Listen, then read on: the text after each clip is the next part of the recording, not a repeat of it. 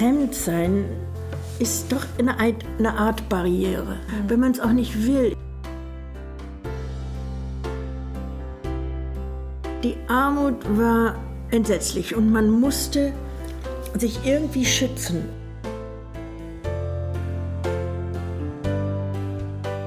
All das, was ich gemacht habe, war für mich wunderbar und eine Riesenlehre.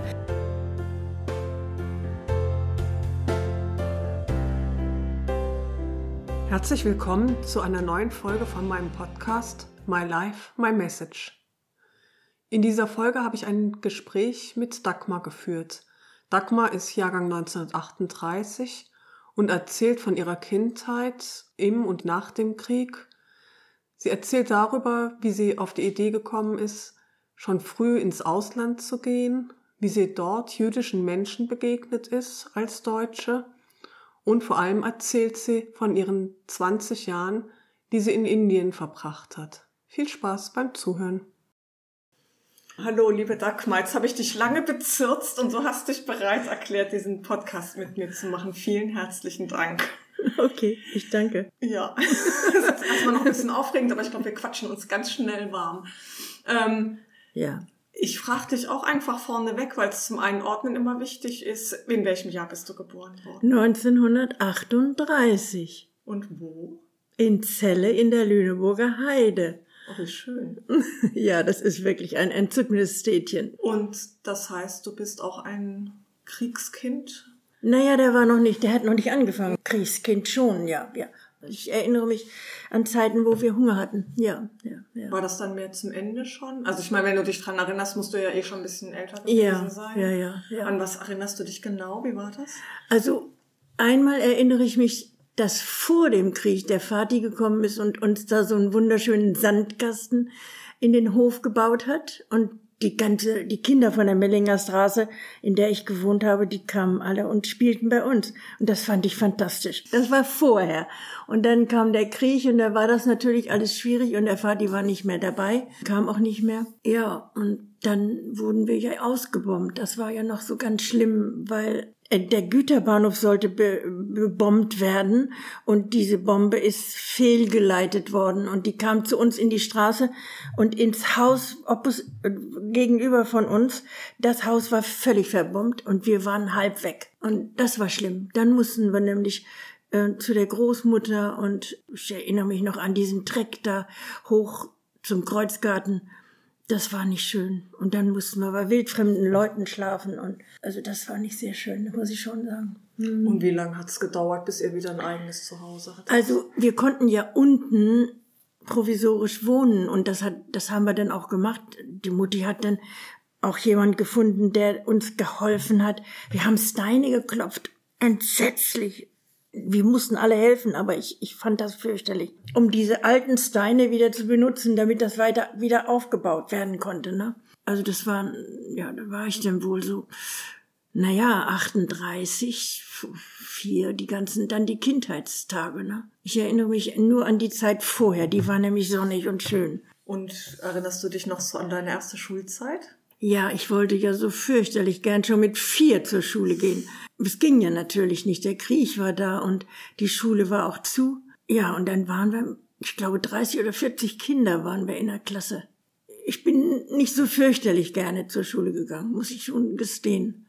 Erst später, als ich dann auch verstanden habe, was die eigentlich von uns wollten und so weiter. Von der Schulzeit erinnere ich, ich war immer wild, ich war immer ungestüm, so, das ist das richtige Wort. Und dann bin ich zu, zu, äh, zum Fenster gerannt und das Fenster war zu, aber frisch gesäubert. Und ich bin gegen die Scheibe gerannt. Und die Scheibe fiel runter. Und wir hatten und, der, und auf dem Schulhof war äh, Pause und die Kinder waren auf dem Schulhof und das war natürlich ein Wahnsinn. Nichts ist passiert, aber die hatten alle eine Heidenangst, dass etwas passiert hätte werden. Also es hätte etwas passieren können, aber es passierte nichts. Aber ich kriegte natürlich sofort in der, im, im Zeugnis wurde das sofort vermerkt ausgestrichen und, und Benehmen irgendwie, irgend, irgend so eine Sache wurde sofort runtergestuft. Daran erinnere ich mich noch auch gut. Die hatten meistens alte Lehrerinnen, also Frauen, die irgendwie wieder hervorgeholt wurden, weil nichts anderes da war. Und ich weiß nicht, was die mir beigebracht haben.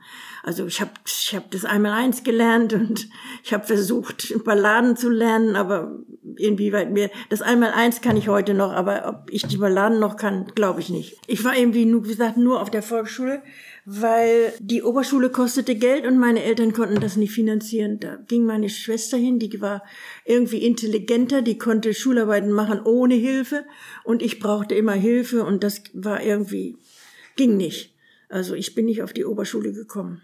Viele Jahre waren das dann? Neun. Neun, neun Jahre. Jahre. Also für mich waren es damals neun Jahre. Und dann hatte man einen Volksschulabschluss. Schulabschluss. Dann konntest so du eine das. Lehre machen. Mhm. Ja, ja. Und dann hast du eine Lehre gemacht. Dann habe ich eine Lehre gemacht, ja, weil ich. Und als was? Als Kaufmannsgehilfen. Ja, in einer äh, Druckerei und Verlagsanstalt. Ähm, ich wusste auch nicht, was ich machen sollte. Also dann war der Vati wieder da und der hat mich dann einfach bei einem Freund äh, in die Lehre gesteckt, weil irgendwas muss ich ja machen. Mhm. Also habe ich die Lehre gemacht und da, ich erinnere mich noch an 35 Euro im Monat, im ersten Jahr monatlich, im zweiten Jahr 45 und im dritten Jahr 55 im Monat. Und ich musste alles machen. Ich musste morgens früher da sein und musste putzen. Und dann habe ich natürlich auch tippen gelernt und alles und so weiter und so fort. Dann habe ich noch zwei Jahre dort gearbeitet, weil ich mit 17 durfte ich nicht weg von zu Hause und ich wollte weg. Ich wollte ganz dringend weg. Ah, ich wollte Englisch lernen. Ich wollte nach England. Ja, und mit 17 durfte ich nicht und mit 19 habe ich gesagt, so, jetzt bin ich äh, volljährig, Majorent, sagte man damals. Ja, dann bin ich nach England gegangen. Und wie bist du auf diese Idee gekommen? Also aus dem doch kleinen Zelle, was bist du mal schon vorher irgendwie in ja, die große weite Welt gekommen nö, oder nee. bist du eigentlich gar nicht? Nein. Aber nein. irgendwie diese Idee. Nach ja, England. ich wollte seltsamerweise wollte ich weg von zu Hause. Hm. Das war wohl einer der Haupt, einer, einer Hauptgrund. Und von dann an bin ich eigentlich richtig immer umhergewandert. Ich war, dann war ich ein Jahr in England und habe wirklich gelernt, was Heimweh ist. das war ganz interessant. Das war später dann überhaupt nicht mehr so, aber das erste Jahr war ganz, ganz schön interessant. Donnerwetter, ja. Dann da, konntest du wahrscheinlich auch noch kein Englisch, wie du. Kein einziges Wort. Ich war in einer deutschen Familie und bin in eine Schule gegangen und habe Englisch gelernt in der deutschen Familie. Der Mann dieser Familie, der war so, der war anzüglich. Das gefiel mir überhaupt nicht und da bin ich einfach, habe ich ganz alleine gemacht, bin ich einfach weg in eine jüdische Familie. Und in dieser jüdischen Familie, die hießen Sless. Die hatten zwei Kinder, die, da musste ich nur die Kinder morgens in die Schule bringen und wiederholen, mittags. Und dann irgendwie freitags ein koscheres Essen kochen. Und das war, glaube ich, alles. Ansonsten, die waren dann beide arbeiten und ich durfte den Fernseher benutzen und das habe ich gemacht zur Genüge. Da habe ich eine Menge Englisch gelernt. Popeye the Salesman. Das ist ja jetzt auch nochmal eine ganz besondere Konstellation, als junges deutsches Mädchen in eine Eben. jüdische Familie ja, zu gehen. Als der Geschichte, die ja damals ja. frisch noch war. Ja, ne? ja. Da hat die Frau zu mir gesagt, das werde ich auch nie vergessen. Die hat zu mir gesagt, ich kann dir keine Vorwürfe machen, Dagmar, aber deinen Eltern werde ich immer Vorwürfe machen, mein Leben lang. Wie war das für dich? Und das habe ich akzeptiert. Ich hm. wollte bei den Deutschen weg. Und äh, diese Frau war mir sympathisch, eine sehr schöne, dunkelhaarige, rassige Frau. Ja, er war eigenartig, ein Geschäftsmann, mhm. rothaarig. Und das kleine Mädchen war rothaarig und der, der Sohn war dunkel wie seine Mutter. Ein Bild von einem jungen Eiver. Den habe ich mal gefragt, was, ob das jüdisch sein sehr wichtig für ihn sei. Mhm. Den habe ich mal gefragt. Und dann hat der kleine Junge gesagt, ja, es ist sehr wichtig für mich. War für mich sehr interessant, denn mein zur Kirche gehen und Christentum war nicht so wichtig, erschien es mir wie diesem Kind das Judentum. Gut, also du hast die Chance genutzt, hast Englisch gelernt? Ja, ich habe Englisch gelernt und als ich nach Hause gekommen bin, habe ich meinen Dolmetscher gemacht, damit ich was in der Hand hatte. Ne? Aber großartig. Also das heißt, du hast ein Jahr Englisch gelernt in England und hast dann eine Dolmetscher. Was war Aber nicht direkt, sondern ich habe äh, zwischendurch, ich glaube, zwei, nach zwei Jahren, ich bin dann auch noch in eine Schule gegangen, das war so eine Privatschule, ein ganz toller deutscher Lehrer, ein Sailor. Der ist auf Booten gefahren, die, die noch Segelboote hatten, richtig Segelboote. Und der hat uns Englisch beigebracht. Und zwar ist er mit uns in den Wald gegangen und hat nur Englisch geredet und uns nur gebeten, Englisch zu antworten. Und so ist das fantastisch. Also das war wirklich eine super Basis, eine super Grundlage. Ja, und dann sind wir nach Hannover geschickt worden und haben da unseren Dolmetscher machen müssen. Und das war dann auch eine Schule oder eine Universität oder was? Nee, eine Universität nicht. Nehme ich mhm. nicht an, eine Sprachschule, ne? Sprachschule. Ja, mhm. so. Wie alt warst du da ungefähr, wie du fertig warst als Dolmetscherin? 21, vielleicht so 20, 21 war ich dann schon. 18, 19 bin ich weg, ein Jahr England, noch zwei Jahre, also 22 so, mhm. Pi mal Daumen, ne? Und dann bin ich, habe ich gedacht, in Celle will ich nicht arbeiten, also wo arbeitest du? Ich habe in Köln gearbeitet, ich habe in Kloten, Zürich gearbeitet, dann war ich noch ein halbes Jahr in Frankreich und wollte auch Französisch lernen, aber das hat nicht geklappt. Die romanischen Sprachen liegen mir nicht. Ich hm. habe es nicht gekriegt, ich habe es nicht hingekriegt. Abgesehen davon habe ich auch wieder so eine Erfahrung gemacht, weil ich also wissen wollte, was Sache ist und natürlich auch äh, darüber erstaunt war, was da bei uns passiert ist, wir haben es ja nicht direkt von den Eltern gekriegt. Ich habe es nicht von den Eltern gekriegt, sondern ich habe das dann hinterher äh, gelernt. In Frankreich ist es mir passiert, da war ich also in so einem Club, in dem man Eng Französisch sprach und ich habe gedacht, das ist schön, den kann man es lernen. Hatte ich von meinen, von den Menschen, bei denen ich ge gelernt oder gewohnt habe, äh, gehört, dass dieser Club also auch alle Menschen aufnimmt. Und dann bin ich da hingegangen und da hatte ich die Haare hoch und dann immer so ein Dutt hier so auf dem, auf dem Kopf. Und ich werde es nie vergessen. Da mache ich, da klingel ich da, um da hineinzukommen. Und da macht mir ein junger Mann die Tür auf und der sagt, wow, das kann man Ihnen von sofort ansehen. Sie sind Deutsche. Ich bin nicht sicher, ob wir Deutsche wollen. Und es war ein jüdischer Junge. Und da habe ich den Abend verbracht und dann bin ich da nie wieder hingegangen. Muss ich schon sagen. Äh, das war, aber das hat mich auch nicht so betroffen, dass ich gedacht habe, fürchterlich, warum und was haben wir gemacht und warum diese Reaktion und all das. Ich habe einfach trotz alledem kann sagen, ich habe weitergelebt. Der Witz an der Sache war, wir hatten ganz andere Ideale. Für ein Mädchen aus meiner Generation war das Ideal zu heiraten. Das ist aber, es ist aber schizophren, wenn man sich das richtig überlegt. Was ist da ideal dran? Weißt du? Und in der Ehe erst habe ich dann feststellen müssen, mein Gott, es gibt keine Bücher über wie ist man verheiratet? Wie macht man mit einem wildfremden oder relativ fremden Menschen eine Ehe? Möglich. Mhm. Es gibt keine Bücher, wie man Kinder, heute gibt's das alles, ne? Kinder erziehen sollte. Und da habe ich immer gedacht, warum gibt es da nicht irgendetwas, wonach ich mich so ein bisschen richten kann? Aber dann warst du ja schon ein besonderes Exemplar, das ich eigentlich war das so ein bisschen Wehren gegen dieses Erwartungen, die man an eine junge Frau ja, hat, was ja, du da ja. so gelebt hast, so ins Ausland zu gehen? Also England, Frankreich, das war ja schon sehr ungewöhnlich. Mhm. Und auch diese Berufsausbildung zu machen, waren das viele? Ja, das war Frauen? das dann, das war Standard, dass ah, die, dass die entweder sie gingen auf die Oberschule und sie studierten oder sie gingen in eine Lehre und lernten mhm. irgendetwas. Doch das waren die beiden Sachen, die damals akut waren. So, also Frankreich, dann habe ich in der Schweiz gearbeitet. Das hat mich auch sehr viel gelehrt. Ich mag die Schweiz. Es ist ein hübsches Ländchen. Und es hat sel seltsame Leute. Also sehr fantastische Leute. Die Schweizerin, die ich von damals kenne, die hat gerade heute Morgen angerufen. Okay. Und dann hast du Texte für Firmen übersetzt oder was war das? Ja, zum Teil auch englische aus eigener Initiative, ne?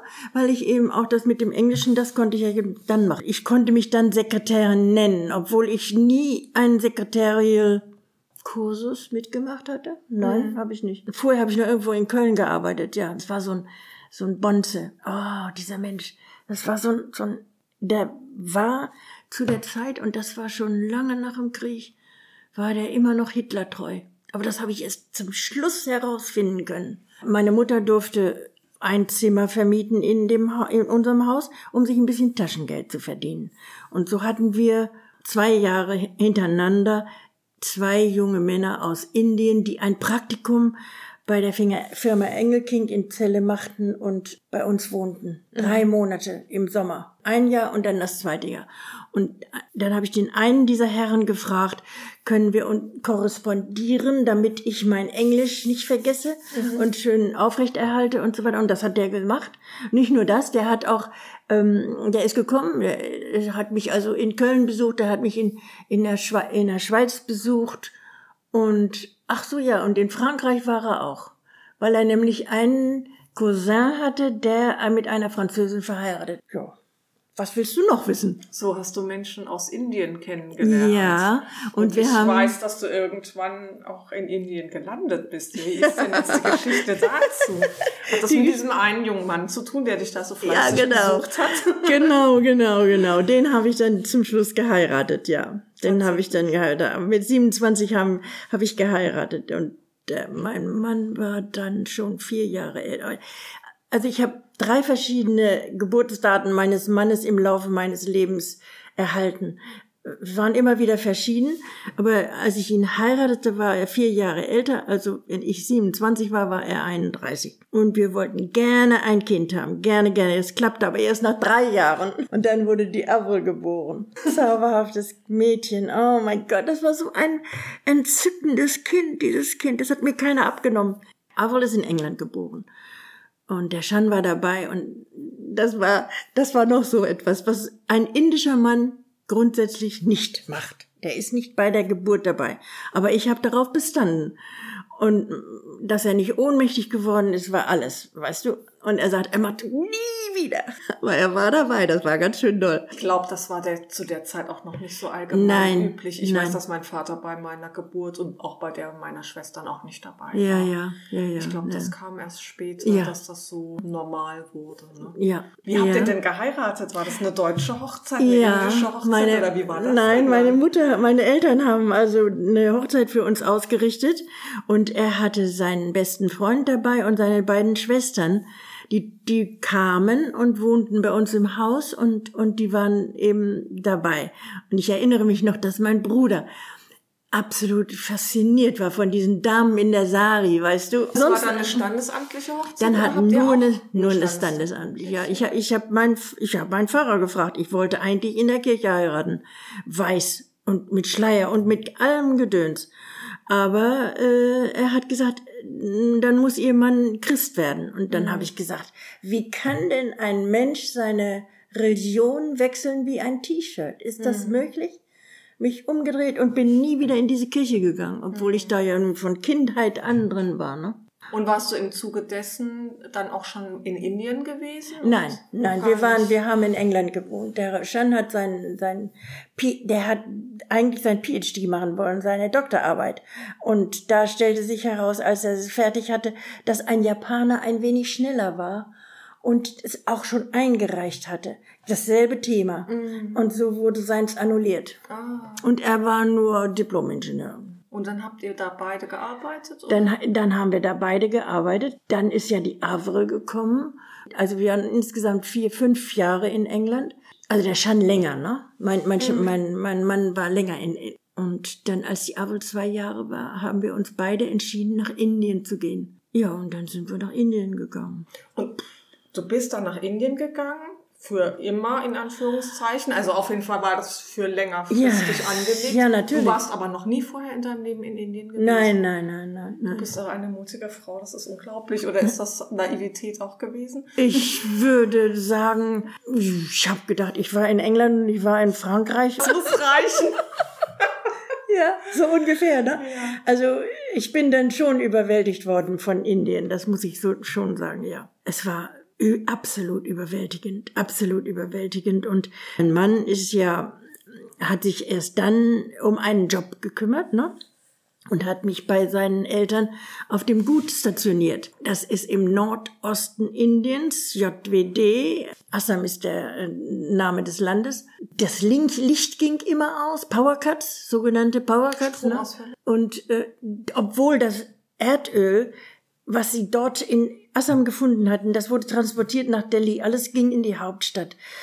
Nichts blieb in Assam und aus diesem Grunde war, es gab keine äh, Eisschränke oder sowas, nichts dergleichen. Und es war also wirklich oft sehr primitiv, unheimlich primitiv. Und dann war ich ja abgeschnitten von meiner Musik und ich war ein Musikfreak. Und es war also nach anderthalb Jahren bin ich fast durchgedreht, muss ich schon sagen. Da in dem Gut, obwohl die alle ganz lieb waren. Ich kriegte sofort eine sogenannte Aya für die Avril, also eine Frau, die sich nur auf dieses Kind konzentrierte. Nurse, wie sagt man denn in Kindermädchen. Kindermädchen, genau. Das, mhm. Also die Avril hatte immer die Mona, die, die also immer auf sie aufpasste und, und immer bei dem Kind war. Ich brauchte mich um mein Kind überhaupt nicht zu kümmern. Also ich hatte nichts zu tun. Wie gesagt, die Eltern waren absolut freundlich, liebevoll, haben sich so bemüht. Mein Gott, was haben die sich bemüht, um es mir so schön wie möglich zu machen. Aber sie haben natürlich, sie waren mir natürlich fremd. Nee, irgendwann zwischendurch hatten wir die Eltern auch noch einmal in der Mellinger Straße in Celle. Seine Eltern sind, waren in England und sind dann auch nach äh, Celle gekommen. Und da haben sich die alten Herrschaften kennengelernt. Und wir haben Bilder gemacht. Das war Ach, mein Wunsch. Ne? Das war, wollte ich unbedingt die waren so lieb und so freundlich und so. Da ist mir aufgefallen, dass es also doch wirklich mit Asien und Europa ein ganz schöner Unterschied ist. So liebevoll und freundlich man mit den Leuten sein möchte, dieses Fremdsein ist doch eine Art, eine Art Barriere. Mhm. Wenn man es auch nicht will. Ich, ich wollte es wirklich nicht. Mein Gott, warum auch? Im Gegenteil, sie waren ja so nett und lieb. Und, Aber du ja. hattest sonst auch niemanden, du hattest keine Freundin mm, oder keine. Die habe ich dann ganz schnell gemacht und zwar eine Lehrerin, die Tochter mm, von dem Herrn, der mit meinem Schwiegervater befreundet war. Das war eine Lehrerin, mit der habe ich mich etwas angefreundet. Mhm. Und mit die, die habe ich häufiger getroffen.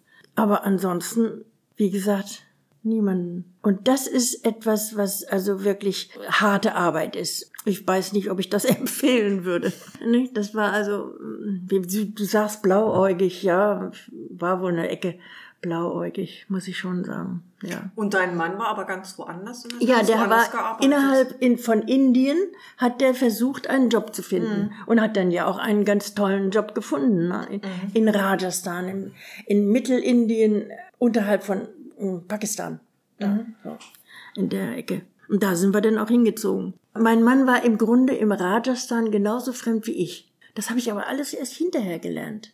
Ich habe ihm immer Vorwürfe gemacht. Er ist Inder, er hat mich hergeholt, er muss mir klar machen, er muss mich äh, einstellen, er muss mir sagen, was Sache ist und so weiter. War unmöglich. Für ihn war Rajasthan genauso fremd, wie England zu Anfang fremd war, wie, wie es für mich fremd war. Ja, ja. Das ganze Indien. Ne? Also, aber das heißt, ihr habt es nicht, auch nicht leicht miteinander gehabt? Nein, auch miteinander hatten wir es nicht leicht, mhm. weil ich immer wieder gefragt habe und immer wieder und er konnte nicht. Er war, er war dann still. Ja, und dann hat uns dann dieser Pfarrer da gefunden. Ne? Meine Mutter kriegte Besuch in Celle von einer Dame aus Flensburg oder Kiel oder irgendwo in Schleswig-Holstein. Und die sagte, ich habe von Ihnen gehört, weil Ihre Tochter auch in Assam ist. Und zwar ist meine Tochter auch in Assam. Meine ist in Dubri und Ihre Tochter ist in Goripur. Die sollten sich eigentlich mal kennenlernen. Dann habe ich die auch kennengelernt, diese Erika, mit der bin ich heute noch in Kontakt. Die, der Pfarrer hat gesagt, es gibt ein, ich habe sie kennengelernt durch diese Frau, die eine Tochter in Assam hat, genau äh, wie Sie ja auch Schwiegereltern in Assam haben, das war dann schon in Rajasthan. Die deutsche Botschaft will einen Job, will eine Sekretärin haben und Sie sind doch Sekretärin, warum bewerben Sie sich nicht mal? Und dann habe ich gesagt, das muss ich jetzt mit meinem Mann besprechen, das kann ich nicht einfach so. Wir haben ein, wir haben ein Kind, wie Sie sehen. Auf jeden Fall ähm, und sagte, sprach der von dem Job da in, der, in Delhi und der Schein sagte, fahr doch mal hin und guck dir das an, du kannst es ja mal gucken. Kannst ja mal gucken, ob das will. Und die in der Botschaft waren so froh, der englischsprachige Deutsche, die sich vorstellte, die wollten mich sofort da behalten. Und habe ich gesagt, das geht nicht, das ist ein Ding der Unmöglichkeit. War das in dem Ort, wo ihr gewohnt habt oder war das nun auch wieder ganz woanders? Natürlich, das war die Hauptstadt ist Delhi und, und ich war in Rajasthan. Ach, das war in Delhi die, die Botschaft war in Delhi, ist in Delhi, ist heute noch in Delhi. Ne? Ja, und so bin ich dann da in der Botschaft gelandet und habe da 20 Jahre gearbeitet, ja. Also, du hast zwei Kinder, die waren noch relativ klein, nehme Ja, ich an, mhm. und bist dann nach Delhi gezogen. Ja, genau. Und dein Mann? Der ist in Rajasthan geblieben. Und Das- das, ist aber ja auch eine Entscheidung. Ja, äh, ja, ja. Das war dann auch schwierig an. Ja. Da war das auch so Ja. ein bisschen, dass ihr nicht so klar kam, so Nein, dass so ein genau. Stück eine Trennung auch war. Richtig, genau. Und das war, glaube ich, auch der äh, Anfang von der ganz großen Trennung. Hm. Das muss ehrlich, muss so gewesen sein. Denn wir haben es, ich habe das ja versucht. Dann wurde ein Job frei, der auch für Shan passend war in Delhi. Und innerhalb meiner 20 Jahre. Und er kam und arbeitete drei Jahre lang in diesem Job und hat gesagt, ich schaff das hier nicht. Ich kann nicht nur Bürohängt sein. Ich brauche, äh, ich muss einen Job haben, wo ich auch draußen arbeiten kann. Und Delhi gefällt mir überhaupt nicht. Und dann hat er das drei Jahre versucht und es hat nicht geklappt. Und dann ist er wieder zurück nach Rajasthan gegangen. Also wir haben es versucht, aber es hat nicht geklappt. Und das war immer noch diese Zeit, in der ich immer noch gedacht habe, das wird irgendwie klappen. Und so wuchsen die Kinder hoch ohne Vater in Delhi. Ich habe sie dann auch in Schulen gesteckt, da in Delhi, in, in verschiedene, auf jeden Fall zum Schluss in einer ausgezeichnete Schule. Sie, Avril ist sogar aufs College gegangen. Alles in Delhi dann. Und hatten die aber den Kontakt zu ihrem Vater Ja, Zeit? Natürlich. schon. Ja, also ich muss sagen, ich bin jedes Jahr einmal nach Hause gefahren. Solange wie meine Mutti und mein Vati noch das Haus in Celle hatten, bin ich in Celle gewesen. Aber dann wurde meine Mutti sehr krank und starb dann auch an Krebs. Und äh, der Vati verkaufte das Haus und gab uns allen einen Anteil. Jeder hat einen Anteil von dem Haus gekriegt und er zog zu meiner Schwester nach in die Pfalz. Und da hat er dann auch noch zehn, elf Jahre wunderschön erlebt, muss ich schon sagen. Es war sehr schön für ihn. Und dann, aber das waren immer nur Besuche in Deutschland und du bist dann immer wieder nach Delhi Und während und ich ja, ich habe also einmal habe ich die Kinder alleine geschickt. Das war eine finanzielle Sache, die ich nicht gut finanzieren konnte, muss ich ehrlich sagen.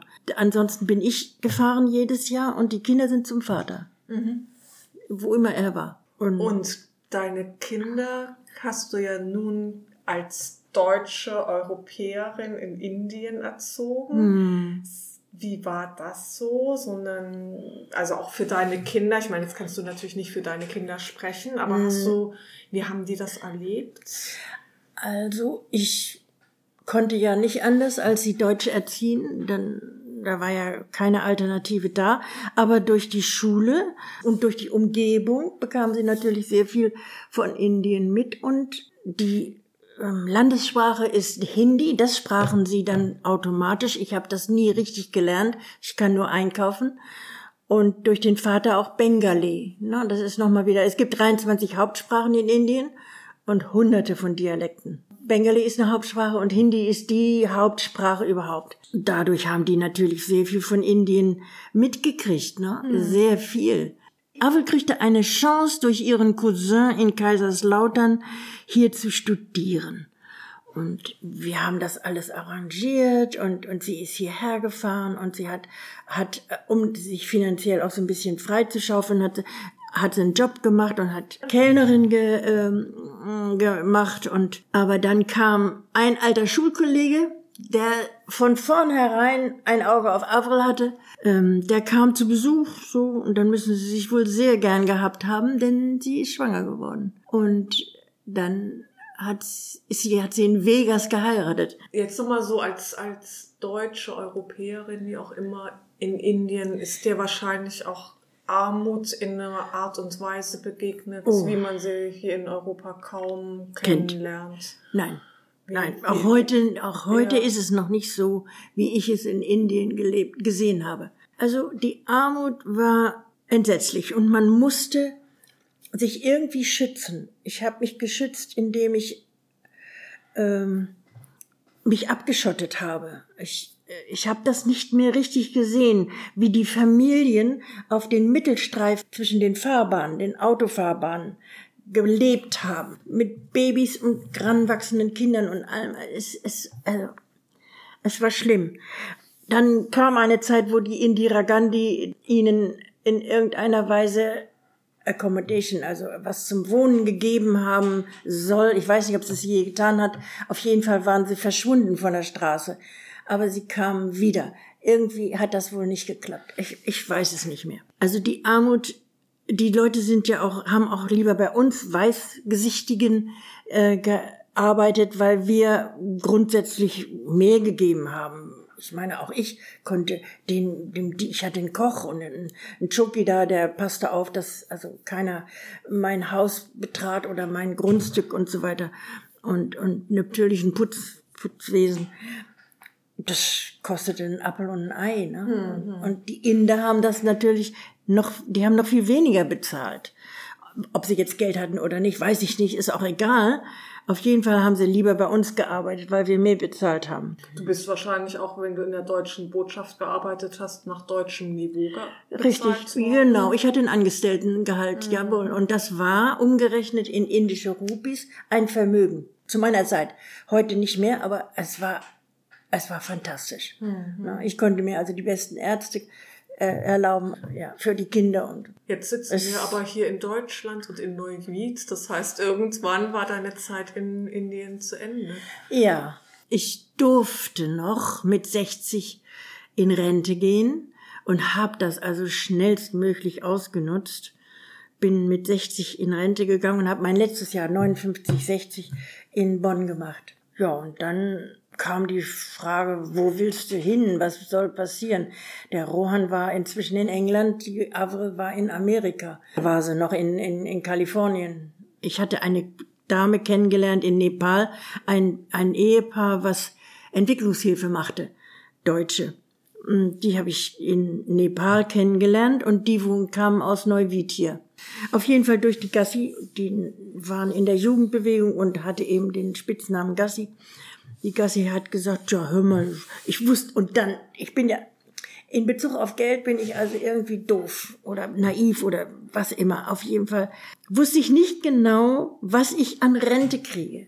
Ich wusste es wirklich nicht genau. Und als ich das das erste Mal sah, oder mir geschrieben wurde, da habe, das ist mir alle Fälle weggesprungen. Und ich habe gedacht, oh mein Gott, wie soll ich denn hier bestehen? Das ist ja ein Ding der Unmöglichkeit. Aber da hatte ich die VBL noch nicht dazu gerechnet. VBL ist so eine Zusatzsache, die die Diplomaten kriegen oh. und die wir Lokalen damals in Indien auch mitbekommen haben. Mhm. Sehr schön. Und so habe ich gesagt, ja, okay. Ich, Gassi hat gesagt, ähm, ich kriege einen Wohnungsberechtigungsschein für dich und dann kannst du hier wohnen. Und dann hat die für mich eine Wohnung hier im Rosengarten organisiert. Und so bin ich nach Neuwied gekommen.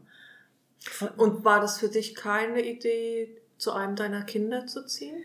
Nein, ich wollte nicht zu meinen Kindern. Ich will auch jetzt immer noch nicht zu hm. meinen Kindern, muss ich ehrlich sagen. Das ist nicht richtig, die Eltern bei den Kindern. Irgendwo finde ich das nicht richtig. Hm.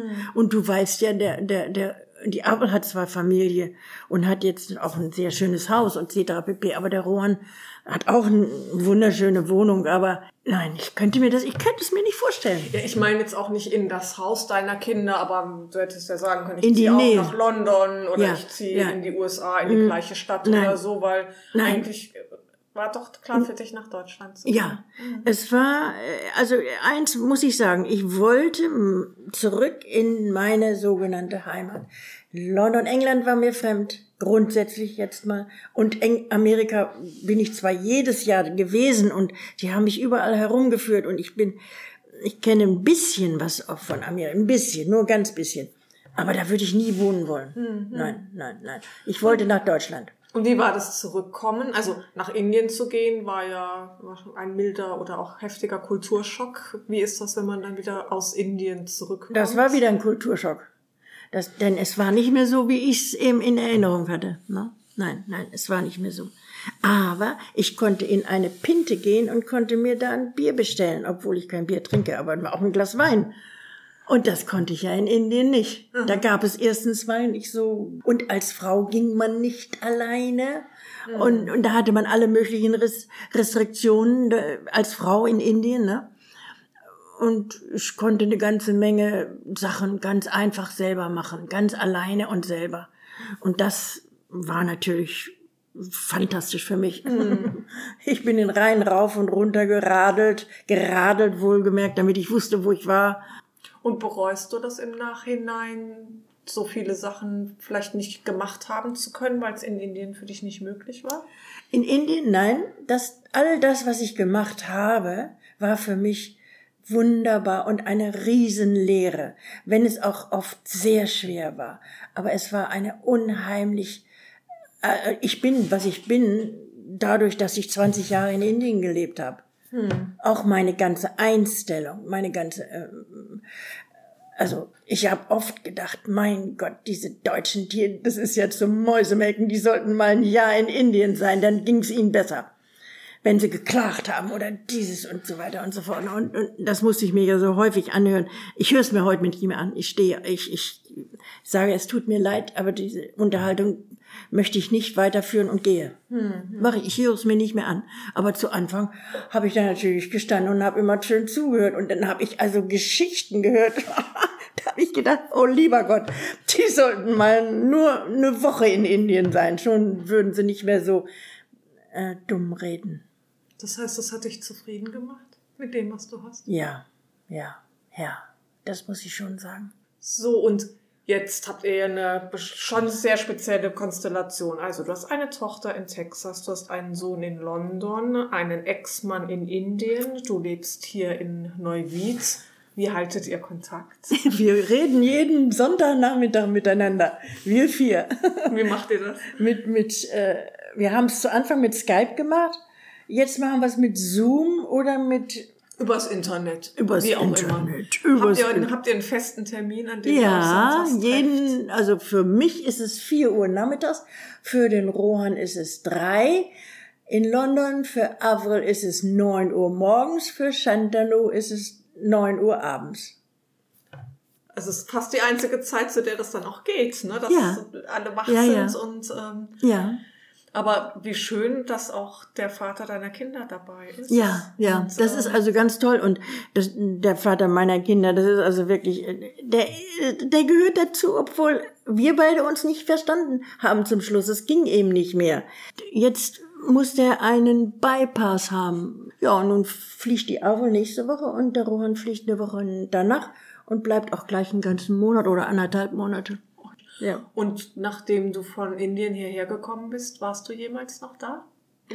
Oh ja, ich war viele, viele Jahre, jedes Mal wieder, weil ich da eine Wohnung hatte. Ich hatte ah. mir da eine Wohnung gekauft. Mit dem Geld, was der Vati uns gegeben hatte, ne? Ah. Ja. Also das heißt, du hattest da noch so ein Standbein und hast Kontakte pflegen können? Ja, habe ich eigentlich, aber ja, aber die sind alle, bis auf eine einzige Freundin, sind alle Freundinnen abgesprungen. Ich habe keinen Kontakt mehr mit ihnen, nur noch mit dieser einen einzigen Freundin.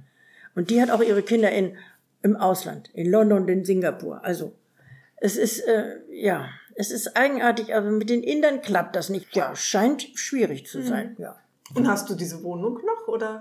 Nein, die habe ich nicht mehr, die habe ich verkauft. Mhm. Die habe ich verkauft und das Geld, das Geld habe ich genommen und bin also die letzten bis Corona hin diese 20, fast 20 Jahre bin ich gereist. Ich bin überall gewesen. Also habe alles Mögliche abgereist, was ich reisen, bereisen wollte. Ein unruhiger Geist. Ja, das fehlt mir jetzt so ein bisschen durch Corona, muss ich mhm. ehrlich sagen. Ja, ja. Abgesehen davon, dass die Kinder mich haben wollten, bin ich auch, äh, habe ich auch so Studienreisen gemacht und so. Und das war immer sehr schön, muss ich schon gestehen, ja. Was würdest du sagen, was könnten die Deutschen von den Indern lernen?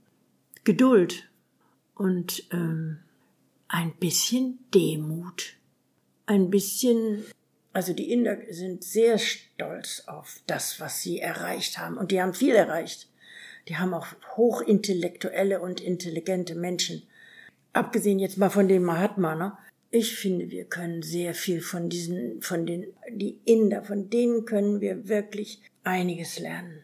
Ja, nicht dieses, dieses, dieses eingebildete, westliche, weiße Rasse, Attitude, Einstellung, whatever. Das, ähm, das dürfen wir nicht mehr haben. Aber wir hatten es. Wir hatten es ganz intensiv und unangenehm.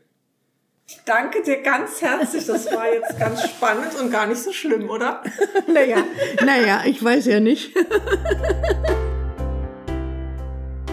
Dies war nun also Folge 12 von My Life, My Message. Ich hoffe, die Folge hat euch gut gefallen. Wie immer freue ich mich über Rückmeldung, entweder unten in den Kommentaren oder bei My Life, My Message als ein Wort zusammen, expect.de. Vielen Dank fürs Zuhören.